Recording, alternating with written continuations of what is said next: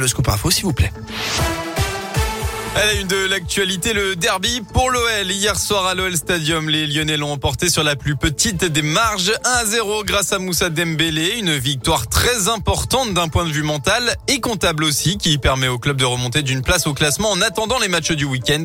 En revanche, cette victoire laisse encore des questions en suspense, Colin Cotte. Oui, Valentin, et clairement, l'OL n'a pas vraiment rassuré ses propres supporters hier soir devant leur télé face à de faibles Stéphanois, 20e avec seulement 12 petits points. Les Lyonnais ont rapidement, et sans réelle surprise, pris le jeu à leur compte. À la 15e minute de jeu, bien lancé sur la droite du terrain par son capitaine Léo Dubois, Moussa Dembélé a été déséquilibré dans la surface. Penalty sifflé en faveur de l'OL et transformé par l'attaquant lyonnais. Et c'est à peu près tout. L'OL a été certes dominateur dans le jeu, hormis quelques frayeurs en seconde période mais n'a jamais réussi à faire le break contre l'AS Saint-Etienne. Des occasions manquées qui pourraient coûter cher face à un adversaire plus coriace. Hier soir, les Lyonnais peuvent donc dire merci au manque d'idées et de techniques de Saint-Etienne, beaucoup trop brouillon pendant toute la rencontre. L'OL gagne donc ce derby 1-0, mais le podium et l'Europe sont encore bien loin. Lyon est donc dixième ce matin avec 31 points. Aujourd'hui, suite de la 22e journée, Brest reçoit Lille à 17h. Lens accueille Marseille à 21h. L'actualité, c'est aussi cette dernière étape qui a été validée hier. Le Conseil constitutionnel saisi par les oppositions qui ont dénoncé une atteinte aux libertés fondamentales a donné son feu vert à la plupart des dispositions du projet de loi instaurant le pass vaccinal pour remplacer le pass sanitaire. Les sages ont toutefois censuré la possibilité pour les organisateurs du, de meetings politiques de demander un pass sanitaire aux participants.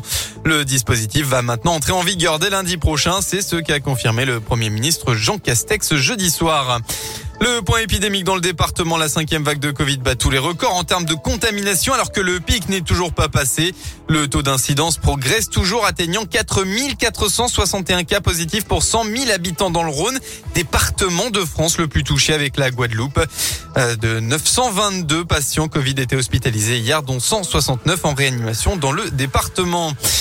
Et puis euh, une affaire qui prend une nouvelle tournure. Souvenez-vous, l'ancien maire de Givor et sa sœur étaient définitivement condamnés l'été dernier. Martial Passier avait été jugé pour avoir embauché sa sœur Muriel Gou dans des conditions particulières à la ville. Et bien d'après le progrès, le parquet de Lyon pourrait aller plus loin. Ce dernier aurait analysé une plainte déposée en 2019.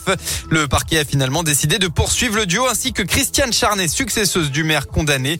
Elle doit être jugée en juin prochain par le tribunal judiciaire de Lyon pour des faits de détournement de fonds publics et de prise illégale d'intérêt. Retour en sport enfin avec du rugby. Le carton plein pour le Loup. C'est un sans faute hein, dans la phase de poule de Champions Cup pour les Lyonnais qui ont remporté leurs quatre matchs. Hier, ils ont battu les Italiens de Trévise 25 à 10 pour s'assurer une première place. Les hommes de Pierre Minoni joueront les huitièmes de finale. Merci.